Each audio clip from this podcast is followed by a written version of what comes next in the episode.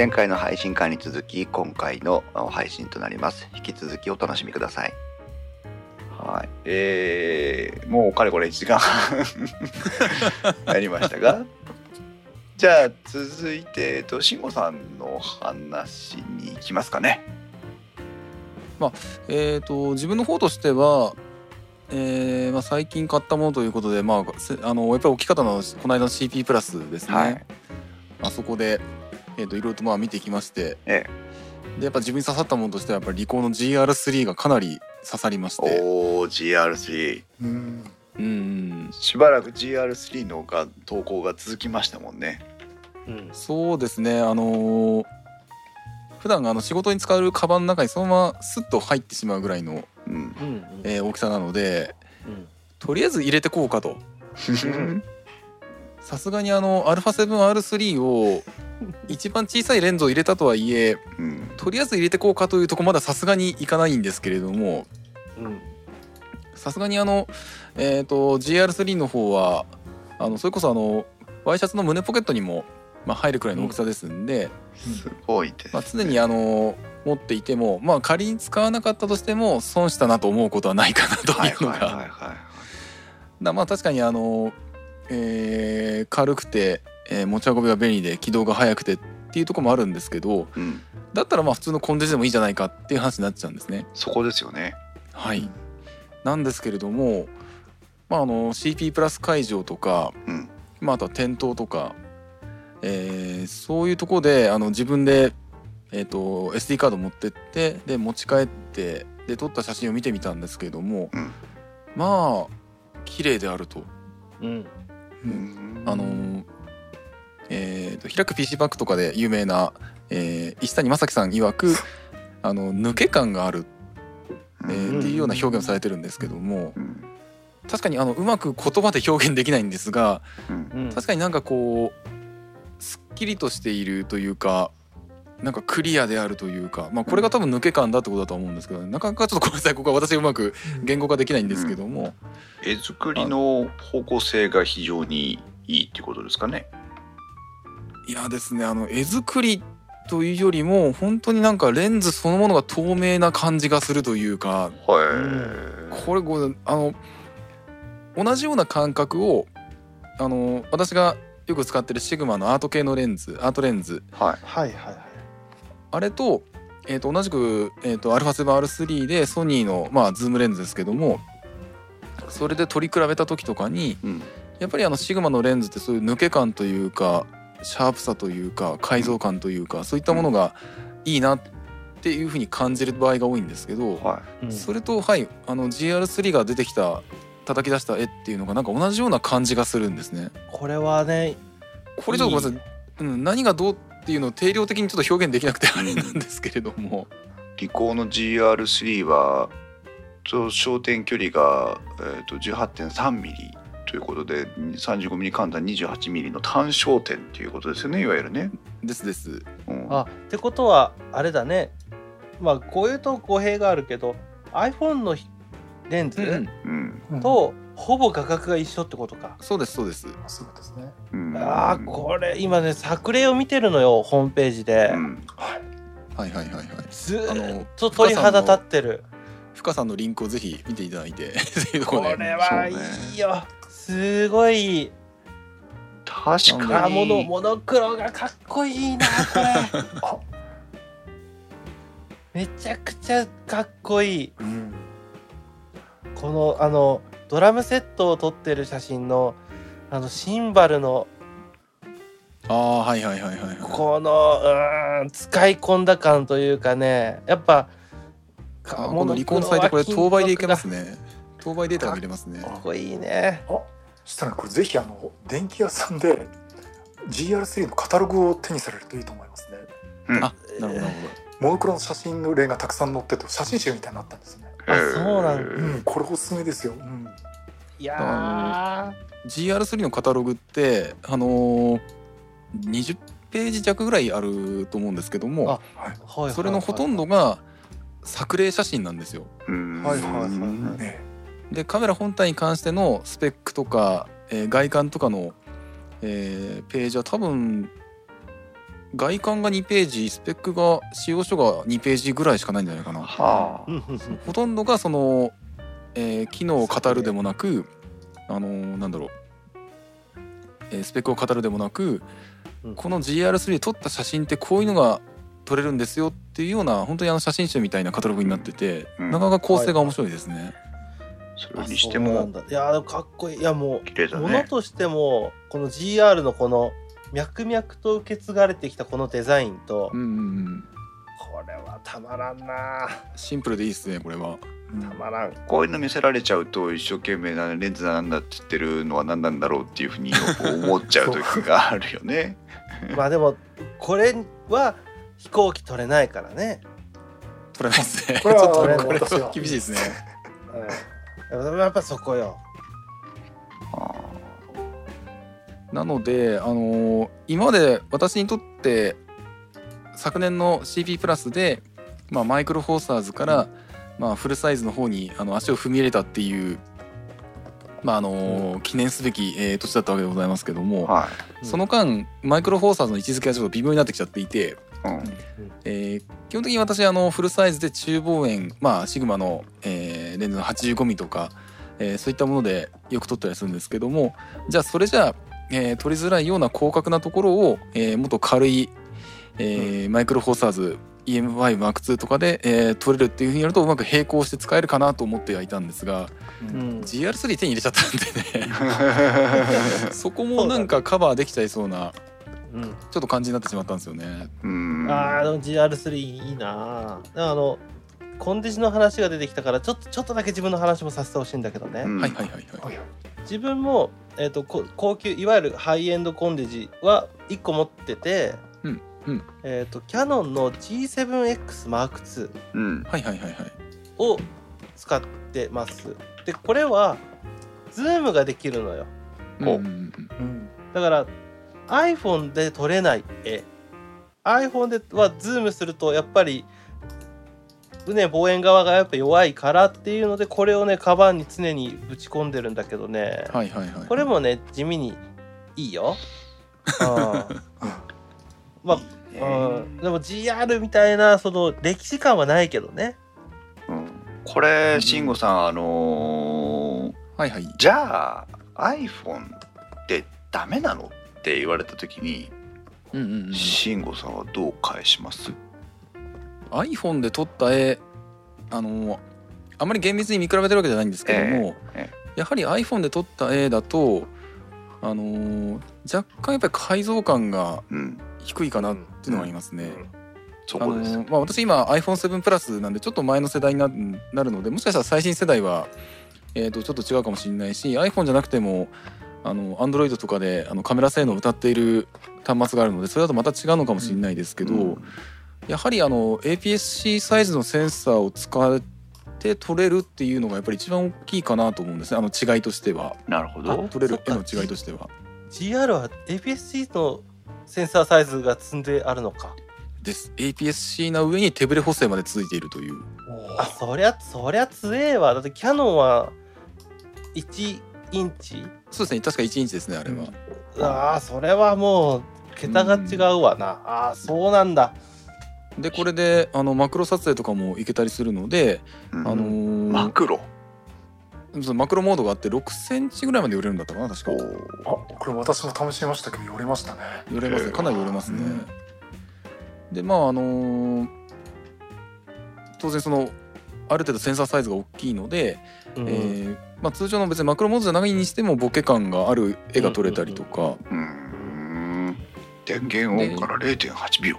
はそう起動もすごい速いしあと何気に便利なのがあのタッチシャッターが結構、あのースッと動いてくれるんで、ええー、と GR3 を胸ポ胸ポケットから引っ張り出して、うん。えー引っ張り出す電源を入れてで左手を添えてでフォーカス合わせたいとこをピッとそのタッチフォーカスで触ってあタッチシャッターでその触ってそのまま、えーシャッター切るっていう動き方もできるんですね。うーんでまああの CP プラスでその利口の方に聞いた感じではあの、えー、と携帯と同じような撮り方ができるんだけど携帯とは違う絵が撮れるんですよっていうような歌い文句を歌い方をしていたんですね。なるほど。そりゃまあ違うだろう。いいこと言いますね。はあ。なるほどね。まあそうね。そうそうそうそのいくつかのバリエーションカメラを複数台っていうふうに考えた時の、うんうん、ミラーレスを食うっていうか交換式レンズ交換式を捨ててもこれでいいかなって思わせるのは確かにあるかもしれないですね。そうですね。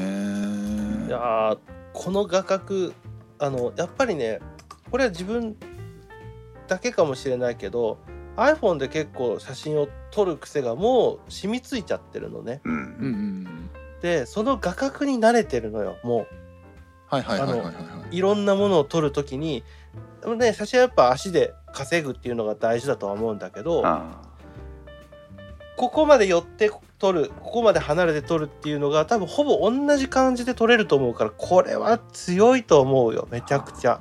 いうん。あなるほどタイムラインから深さんは iPhone は F 値が変えられないですよねって。ああーなんかそう。うん。そうだね。アプリによってはもしかしたらもそうそうそうアプリによってはもちろん変えられるんトですけど。的にいけるかもしれないですけども、うんデフォルトのアプリではでもダメだよね。うん。涼介さんは iPhone はアプリ起動や操作系を含めるとギリギリのタイミングでシャッターチャンスを逃す。なるほど、はいはいはいそうそうそうそうね。あそうだね。そうですね。トシさんは iPhone のカメラは後処理がすごいんだと思います。これは確かに納得いきますよね。うん。要は我々がやるロー現像みたいなことを iPhone がやってくれてあってもう綺麗に仕上げてくれてるから見た感じすごくいい絵が出てくるっていうのは確かにあるけどうんそうねそのシャッターチャンスとかっていうことを考えた時にやっぱりカメラには置き換えられないじゃないスマホには置き換えられないものを持ってるのは確かにカメラの強みですよね。うん。うんなるほどさんが言ってるあの、えー、とカメラ内ロー現像できるんでしたっけっていうのがあってはい。あのーまあカメラ内ロー現像自体はあのー他の機種でもできるものは多いかなと思うんですけどもあの GR3 も、えー、と一応カメラ内ロー現像ができますと。うん。で私今までそのカメラ内ロー現像って全然やってこなかったんですよね。基本的にあの PC にデータを移動してから PC で、えー、とロー現像するっていうワークフローでしかやったことがなくて、うん今までカメラのロー現像ってそんなに大したことできないだろうぐらいにしか考えていなかったんですけど、うん GR3 はそのカメラ内ロー現像も結構楽しくて、へえ。うん、あのー一回まああの例えば、えー、とハードモノクロームとかであハイコントラストモノクロームで撮ったりしたものを、えー、とまた別なトーンでロー現像し直すとか結構そういうのをあのーなんだろう今までのカメラでやったことないようなオペレーションをワークフローをやってみたりっていうのも結構ありますね。うんあれなんだっけな一回見せてもらったあのラーメン屋さんで待ってるやつ。はいはいはいはいはいはい。ありあましたラーメン屋さんねで待ってるやつあの写真どっかにやったかな？ちょっとごめんなさいあのちょっと前の Discord に載っけ載せたやつですよね。待ってる感すごかったもんね。手だけしか映ってないんだけど。うんうん、あれもなんかそのまず1枚目は確か普通の、うなんだろう、えー、とモノクローム設定で撮った感じだったんですけども、うんそれをちょっとそれこそねラーメンを待ってる間に、えー、とよりあのコントラスト高めの、えー、とモノクロに、えー、と編集し直したものを上げると。うん。とやるとまたねあの結構印象が変わって。そう。あれもあれもなんかパッなんかなんかパッと撮ったんだろうなとは思ったんだけど。はいはいはいはい。あかっこいいなって思ったもんねあれあの絵は。そうですね。あとえー、と GR3 を使っててまたちょっとカメラの使い方が変わったなと思ったのがはい。あの α7R3 とかそれこそ EM5M2 とかは結構そのデフォルトの、えーなんだろうなカメラがあの吉野にいいと思ってくれるであろうオート設定で撮っちゃうっていうケースも結構多かったんですけど、うんうんあの GR3 って結構そのダイヤルとかあとレバーとかその辺の操作が結構やりやすくてうん。なんであの撮ってる時に色と設定を変えながら、えー、と撮ったりっていう回数がずいぶん増えたんですよね。えーこれうん。操作性いいんですか？こんなって。あのボディに半分埋まったようなダイヤルで。これだけですよね。そうです。あの正面のその、えー正面に見えるダイヤルとうん、ああと背面にもあるのか。背面のそうですね。あのえっ、と親指のあたりに来ているアジャストと、はいはい。あの露出のマークがあるところあると思うんですけども、そその後ろのダイヤルみたいなやつはそれレバーになっていて左右にしか動かないんですね。うん。でその、えーレバー自身が押し込める作りになっていてはい。そのレバーを押し込んで左右であの選択項目を選んでで、えーシャッターの前にある、えーホイールで、えーその項目をあの変えていくみたいな親指と人差し指を結構いい感じに動かすだけで、えーあの取れるあの操作が変更できるあのそういうようなオペレーションができるんですよ。なるほど。それが結構使いやすくて。え個人的にはあのーちょっと今と使い方違うなというようーなうん。感じだったんですけども、これはでも本当にこのまんまであのホットシューもあるしいやあのワイコンとかつけられるけどこのまんまで撮りたいですよねこれだったらね。そうですね。何にもしないでね。うん。へえそっかこれ出た時結構あのざわつきましたよねネットがね。そうですねそうですね。面白い。へえ、うんそうか。そうね。なんかもこう。でも GR って10年ぐらい？10ちょっとだよね一番最初の初期のモデルが出て。うなんかここにね。うん。ヒストリーが書いてあるけど、えっ、と一番初号機は1996年の GR1 から始まってるんだね。96年だよ、はいはいはい。何年？えもう20年以上経ったんじゃない、20年か。うん。うん。あまあフィルム時代とかもあったりするから最終的にまあ、デジタルになってからとね、ああそうかそうか。あの自分はあのデジタルのイメージで言っちゃってた、うん。それでも2005年だよ。ああもうじゃあそうか。結構ロンロングランの商品だねやっぱりねそうだこれはね。その間ね、うん。ほとんどねほとんどと言っていいほど見た目が変わらない。そうなんだよ、うん、いいとこなんだろうけどねそれは。うん。うん。あ今今あの慎吾さんが。ラーメン屋さんで待ってるやつを。はいあの写真が見つかりました。あ これね。うん。1枚目が確かえっ、とえーハードモハードモノクロームだったかソフトモノクロームだったかっていう設定取ったやつでうん。2枚目がロー現像した際にちょっとコントラストとか、えーシャープネスをより強く出したっていうような感じの設定であのロー現像し直したやつなんですけども、まあ、結構印象変わるよなというところでね。相当変わりますね、うん。うん。なんか最初のやつが、まあ、モノクロとはいええあのサイドを落としただけのような雰囲気も残している中で下の方はもうガッチガチにこそうね。ね、コントラストの差を生かしたうんアーティスティックな仕上がりになってるという。うん。かっこいいよねこれね。すごいこれは好きなんだよね自分も。あとはそうです。少しあの若干周辺光量も少し落としたっていうような感じにしたりとか、うん。うん、ちょっとそういうのをカメラだけでやれるっていうのは結構新鮮でしたね これは。なるほうんどね、逆にちょっと GR3 でまだあのーまだできてないなと思うのがまだあのソフトウェアの連携がうまくいってないみたいで、うん。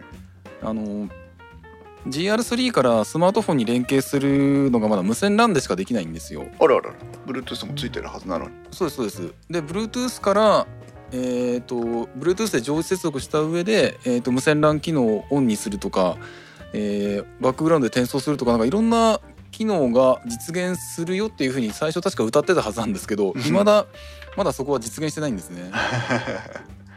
だこれがあのーなんか狙い通りいってくれればあのスマートフォンのカメラを完全にこっちに置き換えてでより、えー便利に、えーなんだろう GRS で撮った写真をあのスマートフォンで利用する SNS, SNS とかで利用するっていうような、えー、と運用ができるんじゃないかなと 期待はしてるんですけども。なるほどね、はいはいはい。うん。いいですねなかなかね。そうね。ミラーレスとかフルサイズとかって言ってるけどその他のカメラもなかなか特徴があって面白いもんですねうん。なかなかなかなか。うんなるほど。でこれは、うん、かなりいい本当に気に入ったカメラですね。すごい。欲しくなってきちゃいましたね。危ない危ないんだよこの会話。毎度ありがとうござ危います。ないんだよ。えじゃあ私がこれ Amazon のリンク貼っとけですかこれ？それはそれはポチッといかないから大丈夫、とりあえず欲しいのロリストにやりましょう、うん、はい、これをミラーレスのホットシューにマウントして2台体制でいこうかな。えなるほど。GoPro とかじゃなくて、じゃあこれとは違う絵が撮れるでしょ。うん、あのまあ今リコーの話をずーっとしてたから、うん。ちょっとだけ話させてほしいんだけどね。はいはい。リコーのシーターを買ったの。おはいはいはいはい。いわゆるあの360度カメラ。はい。出番がない。ね360度って言えば慎吾さんなのに。あ慎吾さん違うか立体視の方か。そうだね。V- だからこの方か。うん。あっちもなかなか難しいですけど。うんああれはあれで楽しそうなんだけどだったんだけど、うん。まああのちょっとね買ってみたのよ。ちょっと使う場面があるかなと思って買ってみたんだけど、うん。見ない。そうなんだよね。写真を。そうなんだようねあのやっぱり写真も、えビデオもうん。見るっていう最終的なアウトプットがあるわけじゃない。うん。だそれたまに Facebook のタイムラインとかでも360度のやつ流れてくんのよ。そうだね。だけど、あの見ないもん、見ない。あのね動画はまだ見るの。自分は結構。うん。あの iPad とかに入れて撮った動画とかを簡単にパパパーっと編集して、うん。後で例えば寝る前にああこの間の面白かったなちょっと見ようとかって見たりはするんだけどうんシータはとことんね撮った写真だったり撮った映像をね見ないんだよね。買ったのはあのシータ5、まあしえー、とリコーシータ5ってやつなんだけどほう。5なのか V なのか分かんないんだけどね。ほう。ん。まあまあいいモデル。5万円ぐらいするやつなんだけど、うん。もったいないね。これあのねこれを買った直後ぐらいにオズモポケットが発表になったんだよね。タイミング悪いな。うん、でもうシータ買ったことをとりあえず頭から消した。当時の自分は。シータ？あの木澤さんと大治の結婚式に行った時に、うん。あの二次会にタロケンさんが合流してくれたじゃない？はい。うん。タロケンさんが、えっと、インスタ360持ってたよね、うん。そうです。うん、はいはいはいはいあれ写真だか映像だか撮ってくれてたけどね。うん。撮ってて自分も本当はそれで使いたかったの。うん。あのシータをうん。使使おうと思ったんだけどうん。あのまだねその見る行為が見るっていう行為にハードルがすごく高い、うーん。やっぱりそうだよね。うん、例えばこの今のこのポッドキャストの収録がねうん。同じ空間でやっててうん。その4人いるじゃん。うん。同じ方向に向かって喋ってるとするでしょ？あその真ん中にシータを置いて撮ってるんだったらすごく意味があるのよ。あうん。見てる側も例えば YouTube とかであ今タイジが喋ってるからタイジの方向けようとかあ今は小秘蔵が喋ってるから小秘蔵の方向けようとかあ。っていう使い方をするんだったらすごく意味がある道具だとは思うんだけど、うんそんな場面はあるかい？意外とねあのあ私が目にしてる限りの話だけどあらゆる360度のコンテンツは360度回してみたいとあんまり思わないんだよね。そうなの。だったらちゃんと自分が撮りたい絵を選んで撮ってあげればいいのよ。ううんんそのカメラを動かしてね。そう。だからむしろ慎吾さんがやってるあのオキュラスとかで見れるそのうん。二眼の撮影の方がまだこう理屈にかなってるというか。そう。そうなの。で見せたくないところもあるわけじゃない。自分の顔とかね。いやまあまあ別に自分の顔はいいよ。いいんだけど例えば見せたいところもあるし見せたくないところもあるじゃん。うあの撮影をするっていう行為の上で。んうんでここを見せたいんだってすごくスポットを当てるためにみんなレンズを買い画角を変えうん。で試行錯誤してここだこれだこれを見てくれって撮るわけじゃん。うん。それとは本当に対極にいるからそうなんだよね。そうやっぱりねちょっとあの使い勝手がね例えば自分があの登山とかすればいいんだと思うのよ。うんうん俺はね登山し360度ねあのやっぱりスポーツとか、うん、そのスタジアムとか、うん。うん、そなんていうの？えっと GoPro 的に使うのは違ってて、うん。あのだから大志くんと一緒でその見せたい GoPro で下ってる時に後ろを見たい人なんて誰もいないわけだよ。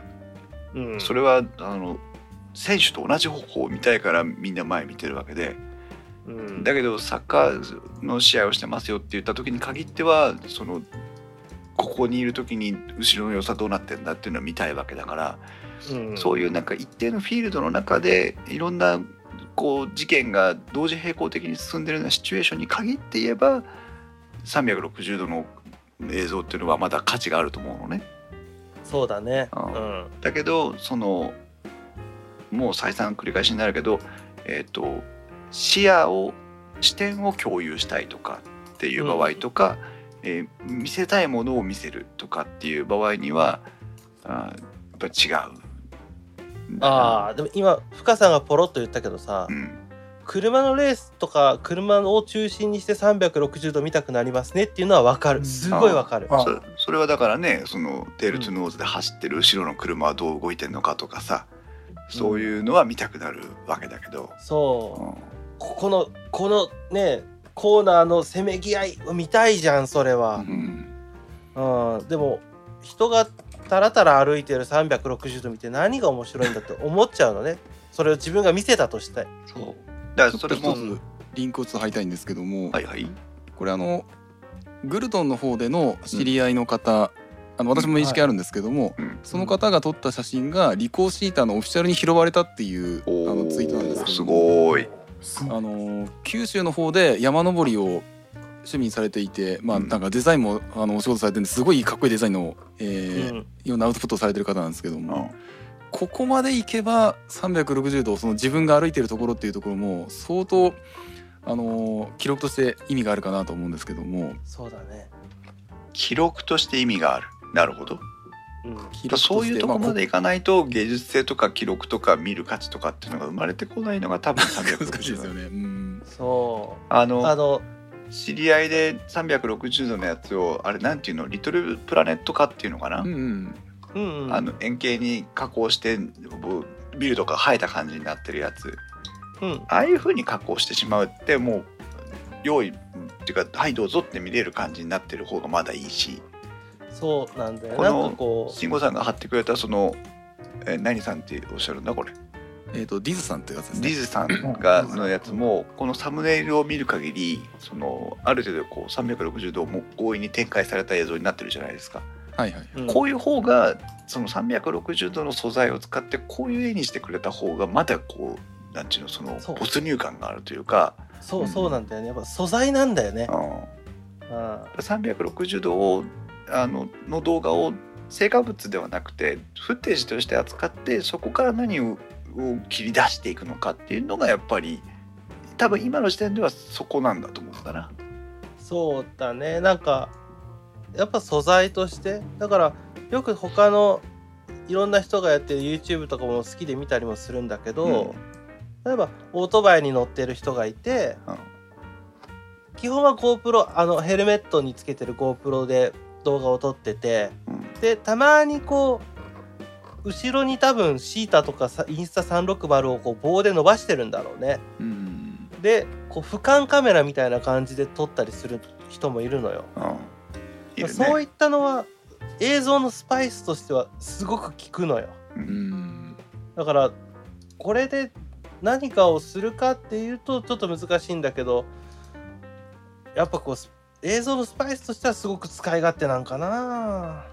うん、だからそれを使って何を見せに行くのかっていうところがやっぱりその360度動画に限って言えばとても難しいところで買ってみたけど持て余すっていう今の大志君の状態はあアウトプットのまだ方向性が探れてないからだしそこまでコストが時間的になコストパマシンのパフォーマンス的なコストとか撮影しに行くコストをかけてまで360度のの素材を取って見せたいものが多分ないんだよ。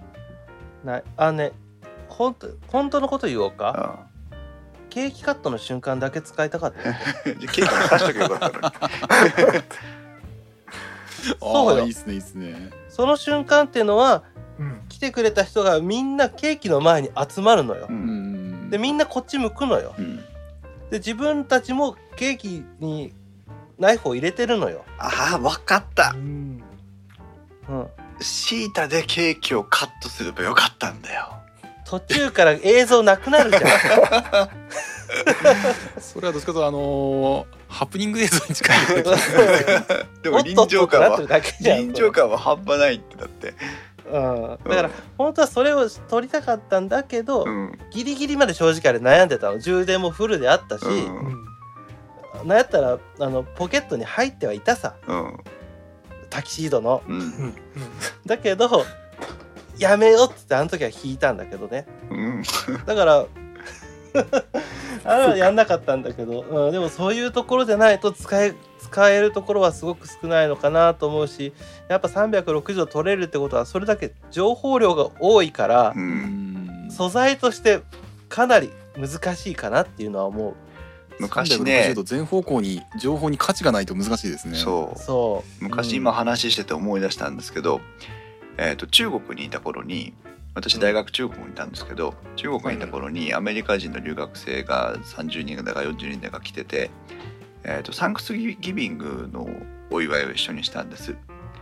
その時に、えー、と長テーブルにぐるーっと30人ぐらいが囲って座った様子を、えー、と外外ってその囲みの外からずっと反対側の人たちこっち側から相手の要は向かい側に座ってる人たちの写真を全部撮って歩いたの。うんうん。でそれを1枚につないだっていうのを作ったことがあったのね。パノラマ写真的なやつですか？パノラマ写真なんだけどあのぐるっと席の向かい側の人たちがぐるっと一周するわけ。うん、マトリックスの撮影みたいな感じ。は もう逆逆360度動画みたいなもんよ。あはあはあはあ。うん、まあそれを唐突に思い出してね、あのそれは360度見る価値があるわけよ。全員が同じところのそうだね。話をして一緒に盛り上がってるシーンを。しかも、えっとうまあ、内側からじゃないんだけど内側から360度写真を撮ってつないだっていう、うんうん。うん、だそういうなんかこう特定のまあ我々し素人レベルの発想ではそういうなんか特定の意味あるシーンにしか使えないというね、うん。うん、ところですけどまね。あね。うん。まあ自分がオートバイをまだ持ってて元ブログとかって言って動画を撮ってるんだったら多分使ってると思うよ、うんそれは使ってると思う。間違いなく。でも今そんなんしてないからあのテーブルの上にケースに入ったままポンって置いてあるわ、難しいですね。うん、とりあえずじゃあ誕生日にでもケーキの上に刺しておけ。ローソクと一緒に燃やしてやるわ。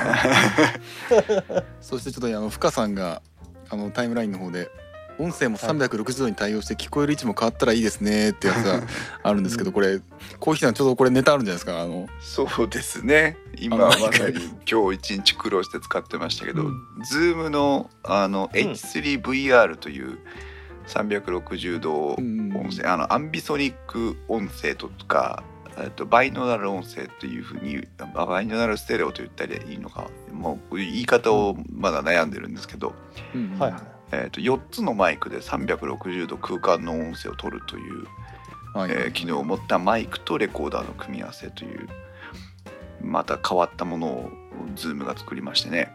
うん。かわいいね形。かうん。本当にちっちゃいんだ三角コーンみたいなやつでね。うん。で実際今いろいろテストをしてる段階なんだけどうん。あのーこれはあの360度撮影後、まあ、録音後に360度あの位置を変えられるのでうん。非常に面白いですね。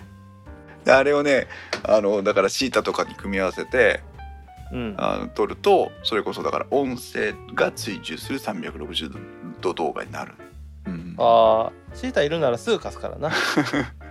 うん。うん。まあそうそうだね。なんなら借りてみようかなと思うけどね。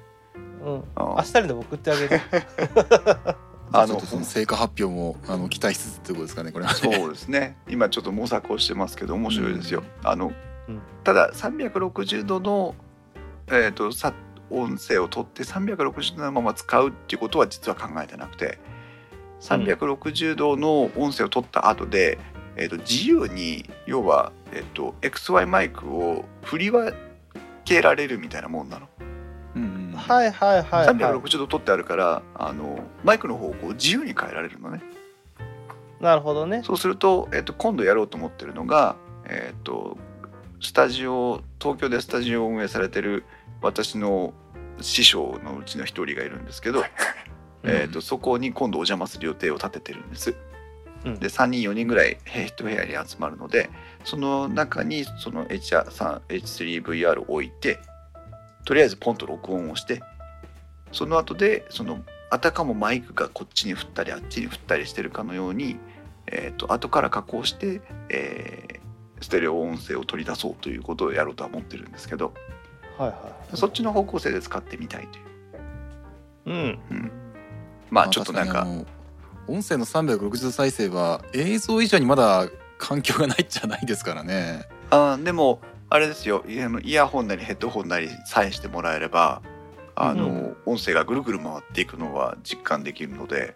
それをできれば個人的にあの VR ヘッドマウントディスプレイみたいなやつで首の傾き頭の傾きに合わせて音像を変えらんねえかなとかっていう。ああなるっていほどねう。あのードルビーとかやってるあのオブジェクトオーディオだったかな？はあ。の音声トラックって通常5.1チャンネルとかっていう形であのうん。前後左右センターっていうんで定義された状態で記録してあると思うんですけども、うん。あのー PS4 とか最新のゲーム機とかだとその、えー、と音が XY 座標的に XYZ 座標的にこの辺で鳴っているっていう情報も一緒に、えー記録しておいて、うん。で再生する側でそれを振り分けるとかなんかそういうことをやれるらしいんですね。あへえああすごいね。うん。まあでも今その H3VR でも、えー、とリアルタイムではないですけど同じことができてるし、うんうんうん。360度の音声を YouTube とかに上げるとそのマウス操作でその同じことができるのではいはいはいはいはい。まあ極論そのマウス操作的なものをヘッドマウントディスプレイのジャイロとかなるほど大体できればね。ほうほうほうほうほうほう。ああでもそうだね。じゃあやっぱりこのやっぱ360度のカメラと組み合わせてうん。やるっていうのはすごく意味があるもんだねこれはね。あとはこれちょっまあと研究していただかねば。うん。慎吾さんの VR の二眼撮影のやつにあのマイクだけは360度取っておいて頭の振り向いた方向に その XY マイクが向いてるっていうね追従ができたりしたら面白いかもしれないですけど。うん。まあちょっと話が脱線しましたが。そうそうですね。まあはい。買ったものということで、はい。えっと慎吾さんこんなとこですかね。一旦はいこれで。まあはい。いろいろと他にも細かいものとか 細かくないものもいろいろとあるんですけどもまあ一旦今日はこんなとこで。そうですね、まあ、はい。2時間になりましたからね、はいはいはい。じゃあ最後に一つだけ、えー、とこれ私からのネタですけども、えーと番組冒頭で話にありましたバックの話を、えーしてはい終わりたいなと思うんですが、うんうんよいしょ。よいしょ私はね皆さんにピークデザインの電電大悟を買わされてねそれからもう ピークデザインにすっかりハマってしまったんです。うんでカメラバッグをしばらくねあのーシンクタンクフォトというところの、はいはい。えー有名なブランドですな。はい使ってまして一つは、えっとリュックサックタイプのものを使っててこれは今でもまだ持ってるんですけど、えーその他にレトロスペクティブという、えっとうんまあ、タウンユース街の中で担いでてあまりカメラバッグらしくないものっていうのを、えー探して使ってたんですが、うんちょっと小さすぎましてね結果的には。はいはい。であの手のものって結構、まあ、慎吾さんが使ってるやつもそうだと思うんですけど帆布の厚みのあるやつが使ってるから結構硬いじゃないですか。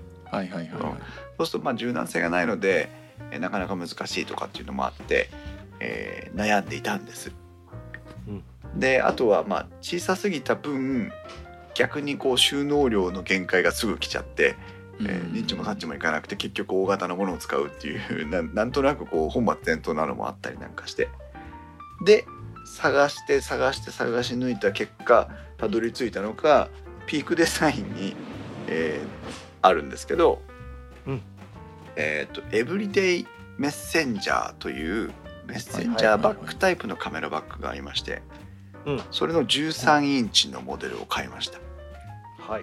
13インチのノートパソコンが入るタイプで、まあうん。フラップオープンの、えー蓋になってます。チャックじゃなくてフラップなんですねはい。で、えー、と中には仕切りが入ってミラーレスちょうど私が持ってる OMDM1M2 と,、えー、と標準レンズ1本とかだともうガバガバガラッガラになります、うん。で通常これに、えー、とフラッシュと充電器と ND フィルター3枚と、えーバッテリー2個ととか入れてなおまだ余裕があるぐらい。うんうんだからこれにあとオズモポケットを入れたりとかあーズームの F1 を入れたりとかいろいろできそうなんですね。うんで、えー結構気に入って使ってます。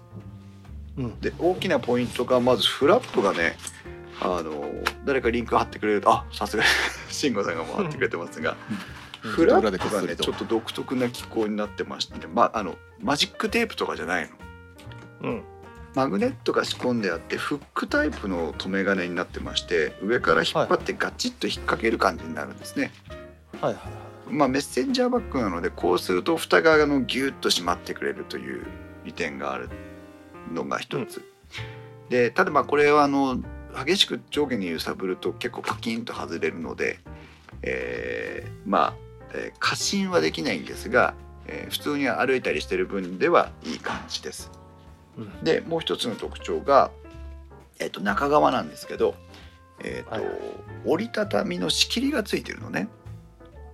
この仕切りが非常に優秀でこれピークデザインのホームページにその製品ページとかに必ず書いてあるんで見てほしいんですけど、えっと折り紙みたいに畳める、えっと仕切りがついてるんです。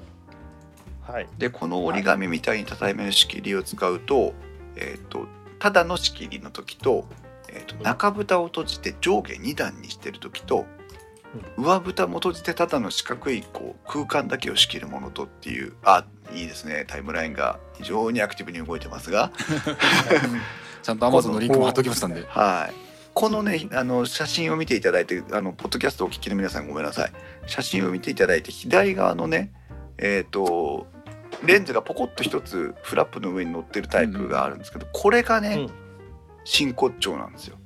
うん。うんこれで例えば細かい小さいやつを中に入れて蓋を閉めて上は上で使うとかっていうことができるのとうん。今これ仕切りが両方とも外側を向いてますけど内向きに使うこともできるのね。はいはうん、そうするとあのまあ OMDM1M2 ではそんな必要はありませんがもう少し大きいサイズのカメラを使うとあのレンズを下に向けて T 字にスコッとこう差し込んだ時に、うんグリップ側はその畳んだところに乗せてとか。いはい。あはそんな保持の仕方もできるというね、うん。結構これだけが買いたいぐらい優秀な仕切りなんです、あ欲しいですね。確かに。これはねあの使ってみてねすっごく便利です。今まで使ったフラップの中でいあフラップじゃない。仕切りの中で一番便利。い普通はだって縦にスポンってやるだけだもんね。まあね。うん。でもう一つがあのピークデザインらしくですね。ピークデザインのあのクリップのホホルダーベースが付けられる専用のストラップが付いてるのと、あとねストラップなんですよ。メッセンジャーバッグなので、うん。あのメッセンジャーバッグなんです。うん肩掛けして斜め掛けして太いベルトで、まあ、自転車乗ったりする時にいいよねっていう、えーベルトなんですけどうん。今回娘っちを連れてネズミランドに行ってた来た時はこれでずっと過ごしてたんですけどうん。実はこれねあのねサイドポケットのところに、えー、と細いベルトが隠してあるんです。でこれをギュッと引っ張り出してくるとこのメインのショルダーストラップに引っ掛けて3点締めみたいにできるの。ああはいはいはいあそうなんだはい。この3点締めがねすごく楽な。いやー3点締めだと動かないもんねそうなのだからこのメインのストラップをギューって絞ってあのメッセンジャーバッグのようにしてそれだけでもいいんですけど、うんえっ、とそれからさらに3点締めをかけるともっと楽なの当然カメラの出し入れとかはできなくなりますよ。その間ね、うん。うん。うん。だけどえっ、とまあカメラは手に持ってカバンだけ背負ってますとかあーそれこそだから新幹線で帰りますとか、そういった時に3点締めを使えるようにしておくと便利で、うん。うん。うん。このだから今回のネズミランド行き帰りで、まあ、このバッグの全ての機能を使ってきたみたいな感じがするんだけどこのバッグは本当にいい。うん。今まで使ってたカメラバッグの中で一番スリム。しかも。はあはあ。どんどんとあの私の言ってることがタイムラインが追っかけてきてくれますけども。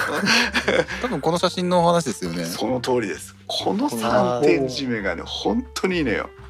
脇から持ってくる。そう。へえ。そして最後にこのメインのストラップなんだけどうん。これ実はカバンから完全に取り外せます、あそうなんだ。取り外して何するんだよって話なんだけど、うん。えー、と利き手のどっちかにかかわらず、うん。もう皆さん体に馴染んでて私は右掛けが好きなんだとか左掛けが好きなんだってありますよね。あるね。あ自分は左肩にかけてるねいつも。そう。それを、えー、と使いやすいように、えー、と向きを変えられる。ああそれはうん必要だね。そう。はいはい。あはいあのこれ見ていただくと写真を見ていただくと分かるんですけど一応このストラップには正しい方向性があるのでうん。あのそれをしないとあの緩んだり締めたりするのが非常にやりにくくなる。だから正しはい自分がかけやすい方向に合ってなかったら向きを入れ替えればいいというだけの話という。うんうんうん。ああ。なので非常にいいですよ。あなるほーいいね。うん。タイムラインからイクラムさんが「私はリュックタイプばかり使ってますが肩掛けタイプは重く感じませんか?」と「肩への負担はどうですか?」ということなんですけど、これ私も非常に興味ありますね。えー、と肩への負担はね当然リュックタイプよりあります。間違いなく、うん。うん。ありますけども、えー、とカバンがそもそも軽い、うん。そして、えー、とそもそも、えーなんていうんですかショルダーバッグじゃなくてメッセンジャーバッグなのでうん。より体にフィットさせられる。そうね。でさらにこの3点締めの3本目を持ってきた3本目っていうか2本目ですけど2本目を持ってきたことでさらに体に密着できるうん。ので、えー、と肩への負担は普通のショルダータイプのカメラバッグに比べればはるかに少ないです。あこの3点スリング？3点スリングっていうの、これは秀逸だと思うこれはね、使わないかなと思ったの。うん。あの自慢げにウェブサイト見てください。あのきちんとピークデザインの人が動画の中でこれやってくれます。自慢げに。でも大胸筋矯正サーポーターみたいなやつ？そうそう。違うよ。大胸筋矯正サポーターだよ。あのやや自慢げにやってくれるんですけど使わねえよと思ったんだけどうん。今回ディズニーランド行って疲れるから試しにやってみようかなと思ってふってするじゃない。うんすごく良かった。いやこれいい。よあーそれ知ってたらあーそれ知ってたらおい言っちゃうけど、ないよ。自分もカメラバッグ買ったのよ。そうなんだよね。でしかも2個買ったの。バックネタ止まんなくなりますねこれ。ねそう。で買ったのが小秘も使ってる、まあ、ピークデザインを自分も買ったんだけど自分が買ったのはエブリデイスリングの、はいはい。えっと5リッターのタイプはいはいはい。ちっちゃい方だね。うん。うんっていうのとこれ結構ね使い方がねイレギュラーなんだけどカメラキューブのミディアムサイズを購入しました、うん。共にピークデザインのやつですね。ともにはいうん。ピークデザインです。でどうどうしたと？なぜカメラキューブなんだと？これそもそもはリュックサックの中に入れるバックインバックなんね、バックインバックなんだけどね、自分の使い方としてはその車での移動がメインだから、うん。このカメラキューブを母艦にしてやろうと。うん。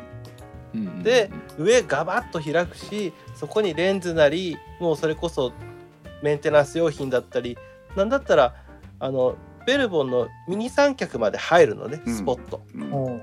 それに全部入れて本当に必要なものだけ。でなおかつカメラは出した状態でスリングバッグを使おうと。なるほど。っていうのでちっちゃいやつを買ったんだけど、うん。自分はこれはこれで気に入って使ってるの。うん。カメラは常に外に出しててそれにいるものだけがカメラバッグに入ってるっていうカメラ道具バッグみたいになっちゃってるんだけど、うん。だからこれはあの移動用のバッグじゃなくて収納用のバッグって感じだよね。えっ、とどっち？カメラキューブの方がね。あそうそう。もうそれは本当に互換、あのねでもこれね買ってよかった。うん。どうして？あの自分は結構一人で移動することが多いんだけど、助手席にボンって置くのよ。うん。でパカって開いとくと何がどこにあるのかっていうのは迷わない。一切、そうね。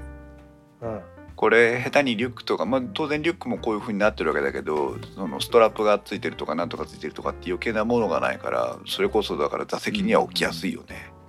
そうなんか極端な話どう言えばいいんだろうね。バチンって開けるさプラスチックとケースみたいなのあるじゃん、うん、あんなのをドンって置くイメージ、うん。本当に道道具箱、それこそ先ほどのあのペリカンケースみたいな。うん、カメラキューブはあの、えー、とバッグの中に収めるためにそのなんていうのかな。アンカー用の、えーと輪っかがいっぱいついてるんだよね。そうそうだから心配だったら座席の後ろに一本紐を回せばこの輪っかを閉じ引っ掛けてあげるとあの急ブレーキ踏んでもバックは安全っていう。それねやってるのよ。やでなんでかって言ったらそのスリングを使ってちょっとした移動の時はそれで肩かけてるのよ。ああなるほどね。そう家家から車までの移動とか、うんそういった本当に数数、うんまあ、10メーターぐらいの移動うん。とかの時はもうそれで肩かけて移動してもうボンって置いて、うん。それをあの車のシートの後ろにパチンってやってる、なるほどね。そこはカラビナロックみたいなやつでパチンってやっちゃってるけど、うんこれはね結構ね思った以上にね優秀だったね、うん。で5リッターのちっちゃい方なんだけど、うん正直ね5にするかね10にするか最後の最後まで悩んだんだよ、悩むんだ。そどっちうだった、えーっとえっとね10にしとけばよかったのかなっていうのは常にやっぱよぎる。私は銃使ってますね。あそう。これがで銃持ってるんですか？そうですそうです。おおそういやそれ知ってたの。であの慎吾さんがそれを使ってたの知ってて。うん。でね最後の最後であーあーってなったのが1個だけあるの。おはいはい。エブリデイスリングの5リットルは iPad Pro が入んないの。あそれあ微妙だな。ああはははははは。胎児の場合はダメだね。そう。あのね iPad ならはい iPad Air なら入ったの。うーん。らしいの。iPad Pro ほんのちょっと大きいのよ。あそれが入んなくてあ大きいのにしとけばよかったって正直は思った。思ったさ。うん。だけどもう買っちゃったから次はメルカリに出して資金を得てから買い替えるかこのまま黙って使い続けるかのどっちかだなって思ってる。うん。いや使い続けるよ。でもね何がいいってねこれね一個もうこれ最後なんだけどカメラの内側が明るいのよ。ああのカメラバッグの中がね、で結構そういうのって多いじゃんオレンジだったりうん。黄緑だったり、そうだね。これがね優しいイエローなの。うん。ベージュとイエローの間ぐらいベージュというのねかなんかキャメル柄というか、うん。この色の使い方もねすごく自分的には好みかなって思うわ、なるほど、うん、物も探しやすいし、うん、あんまり目につかない色だしこれはすごくいいかなと思って。まあずっと使ってるけどね。っていうので、うん自分もカメラバッグは買って運用してますってとこかな。エブリデイスイングにもあの折り紙の仕切りが一応ついてるんだね。ついてますついてる。あのカメラキューブにもついてるよ、ああ。短いタイプのやつだけどね。うん、カメラキューブのあの折り紙余ってるから。おー。エブリデイメッセンジャーはね大きいタイプの折り紙が入ってるんだけどね。うん。ああなるほどね。うんカメラキューブは意外とあの車移動がメインの人は、うん。意外と使い勝手いいかも、ううん。んうん。なるほどね。エブリデイメッセンジャーもいいよ。高いけどね。LD スリングもいいっすよ。私が今いろいろとカメラバッグ買いましたけど一番使ってるカメラバッグがこの LD スリングの10リットルですね私。へえあじゃあこれは α7M3 じゃない。なんだっ け R3 ですね α7R3 を持ち歩くのに使ってるわけですか？α7R3 にシグマの 85mm をつけてストロボが一つ入るくらいいけますおね、おあ結構いきますね。結構いけますなんでこれであの屋内撮影会はいけますっていう感じでおーなるほどね。うん、ただそれ以上は本当入らないんでそれ以外はちょっともうちょっと大きいバッグじゃないと厳しいですけども。うん。そこなんだよそこなのよ私はあの長年使ってて結果的にあのカメラしか入らないバッグではあの、うんうんうん。家族が対応できないっていうのでやめたんだなもう一声欲しい時はあるんですけどもね。ただあのやっぱり使い勝手がとてもいいし、うん。うん、あのこれどっかちょっとまた改めてそのカメラバッグの話の機会をちょっと作りたいなと思ってるんですけども、あの重量バランスがあのいいなと思っててあの以前あのあの木澤さんと話をした時にあのオフトコの、はい。えー、とバックアバックパックを使ってたんですけども、うん。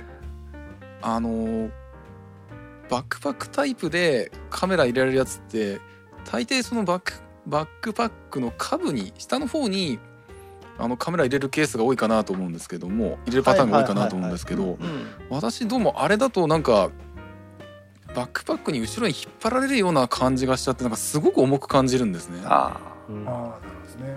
ああの登山なんかの時にも荷物の重いものはできるだけ高くてあ背中に近い方に置けって言いますからね。うん、なのでちょっと今まで何個か使ってみバックパックタイプをもう口がまないやバックパックって 言いづらい、えーバックパックタイプを、えー使う時ってなんかいつもなんかやけにその本来両肩でねあの重さを支えてるはずにもかかわらずうん。なんか重く感じたのは多分そこが原因だったのかなっていうふうにちょっと今あの思うようになってきていて。でそういう意味ではこのエブリディスリングって結局そのまあ多分メッセンジャーも同じだと思うんですけどあの結果的にあのどっちかの肩にあの重いものが上側に重心がくるような感じになるようなうんうん。うん。そういう方になるので、なんかむしろ肩が肩掛けというかうん。あの片方の肩しか使ってないんだけどもエブリデイスリングの方が軽く感じるっていうケースが多いような気がするんですよね。同感です。うん。そうなんですね。うんうんだからやっぱ重心そのあのーバックパックタイ もう口が回んないこれ。バックパックタイプの、えーやつでそのスッとこう肩掛け肩から外して、えー片側から反り出せるってタイプはどうしてもカメラがバックの下の方に来るのでうん。どうも私あれのあのタイプはど重くて重く感じてちょっと苦手かなっていうふうに最近思うようになってきたんですよね。うん。ああそう。でも自分もあれかも。バックパックだと両方にすでに肩にかかってるじゃん。うん。うん。荷重が。はいはいはいはい。なんだけどショルダーとかメッセンジャーとかのタイプって片方にしか重量がかかってないから、うん空いた肩にカメラかけれるのよね。はいはいはい。はい。はいはい。それであのと撮影してる時は両方に肩にまあちょっとちょっと違うけど荷重もかけれるしうん。カメラは結構またさらにねどう言えばいいんだろうこう撮影してる時はそっちに重量がいくから、うん。うん、そういった意味ではいいのかなとは思ううね。ん。うん。まあでもショルダーはなかなか厳しい。結局は。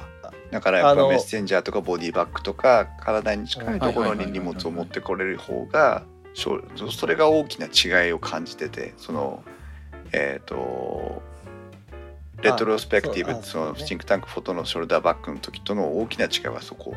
うん。うんあーでも自分はショルダーでもたすき掛けにしてたわ。たすき掛けだとしてもショルダーとメッセンジャーととは違う、あーその密着度も違うそうねそう。うん。うん。まなかなかいいあでも、まあ、本当にいろいろ買っていっていくと多分最終的にはここに書いてあるあのエブリデイバックパックっていうバッグボンみたいなやつになるんだろうけどはい、ということで、まあ、バッグの話も少しさせてもらいましたけども最後にタイムラインから深さんはエンデュランスのバッグにパソコンまで入れてやたら重くて後ろに引っ張られて上に入れたらいいなとか思いましたねってことでまあ確かにそうですよね。はい、で今日は実は木澤さんが、えー、と木澤屋さんがですねいろいろ今日のお買い物の、えーレシートをまとめてくれてたんですが本日はパナソニックの45200から始まりまして防湿庫メモリーカード GR3 シーターそしてピークデザインのバッグ3種といきましてですね今のところ34万4700飛び8円ということで、はい。えー皆さんお買い上げ大変ありがとうございましたと なりますけども。えー、面白いですね。なんか買ったものをお互いに披露し合っただけなのに2時間も喋ったということでえーもうすぐ喋りましたね。1バックスペース FM になってしまいますが、うん。はい。はい、いかがでしたでしょうか？こういうなんかあのグッズ系うん。何か一つテーマに絞ってやってもなんかもうちょっと面白いかもしれないですね。今回はあの買ったものってことでいろんなところに話してみましたけれども、うん。カメラバッグの話とか、うんなんかそういう、まあ、メモリーカードの話はこれ以上でも広がるのかな？さすがにここからいっぱいかなって感じ。あとはどれがいい？これがいいって実際的な話になる。うん。うん。防護服はなんかまだ広がりそうな気がするんですよね。バックの話はワンテーマいけましたねこれね。いけますね。うんまだいけますねあこれは。もう一回じゃあ。買っ買ったはいいけど使ってないバッグが随分転がってるんで。うん。みんなそうですよね。うん今度じゃあ本気のカメラバッグ会をいつかやりましょうね。はいはいはいうんはい。まだ今回には話になってないけどあの三脚とかいろいろあるから。三脚もね。三脚あるね。ああるある。なんぼでも出てくるから。わかりました。ということで皆様いかがでしたでしょうか？今日はいつにもなく、えー大変多くの方に公開収録にお越しいただきまして誠にありがとうございますまたねえっ、と木澤さんも慎吾さんも、えーご家庭の事情もあるでしょうにこんな遅くまでお付き合いいただいて大変ありがとうございます はい。いえーまた、えー近いうちに2ヶ月3ヶ月と空けずにねカメラ3人会やっていきたいと思いますがあー皆さんからもぜひ、えー、Twitter や Discord で、えーいろんなお話またはあーリクエストなどいただけるとカメラ3人会の中でも拾っていきたいと思いますので、えーぜひみんなで作るポッドキャストということで、えーご協力いただければなというふうに思います。それではまた次回の配信まで。さようなら。さようならさよなら